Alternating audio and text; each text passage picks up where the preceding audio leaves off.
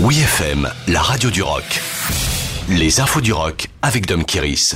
My Chemical Romance, nouveau single. Le groupe de rock alternatif américain My Chemical Romance dévoile son premier single depuis 2014.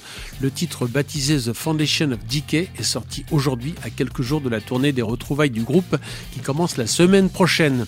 Cela fait plus de deux ans en décembre 2019 que My Chemical Romance donnait son unique concert à Los Angeles après que le groupe ait annoncé sa séparation en mars 2013 sur son site officiel. The Foundations of Decay est le premier morceau du groupe de Gerard Way depuis la sortie de Fake You Death, une chanson incluse sur la compilation de hit May Death Never Stop You en 2014, sortie un an après la rupture initiale.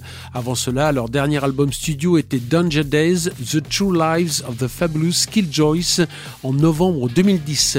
Après plusieurs retards dus à la pandémie, My Chemical Romance commence enfin sa tournée du comeback la semaine prochaine en Angleterre.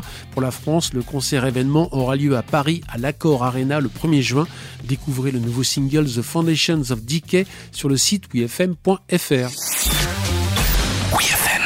Les Français Wacky Judge, champions du monde de blues. C'est historique. Pour la première fois, un groupe européen remporte la finale de l'International Blues Challenge à Memphis aux États-Unis et ils sont français. Le groupe breton Wacky Judge, dont les musiciens sont originaires de Pontivy et de Douarnenez, a été sacré meilleur groupe de blues cette semaine parmi les 250 groupes répartis dans les clubs de la célèbre Bill Street de Memphis. Les Wacky Judge étaient le seul représentant français de la compétition. Nous sommes sur un nuage, on est champion du monde de blues, a éclater de joie le groupe au journal local de Pontivy en centre-Bretagne en expliquant qu'il pratique un blues très ancien et très original, très peu pratiqué aujourd'hui, né à Memphis dans les années 1920, le tout avec une mandoline électrique et un accordéon chromatique.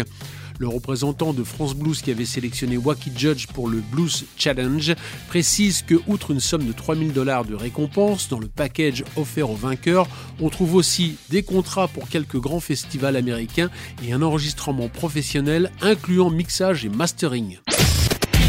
Retrouvez toutes les infos du rock sur wfm.fr.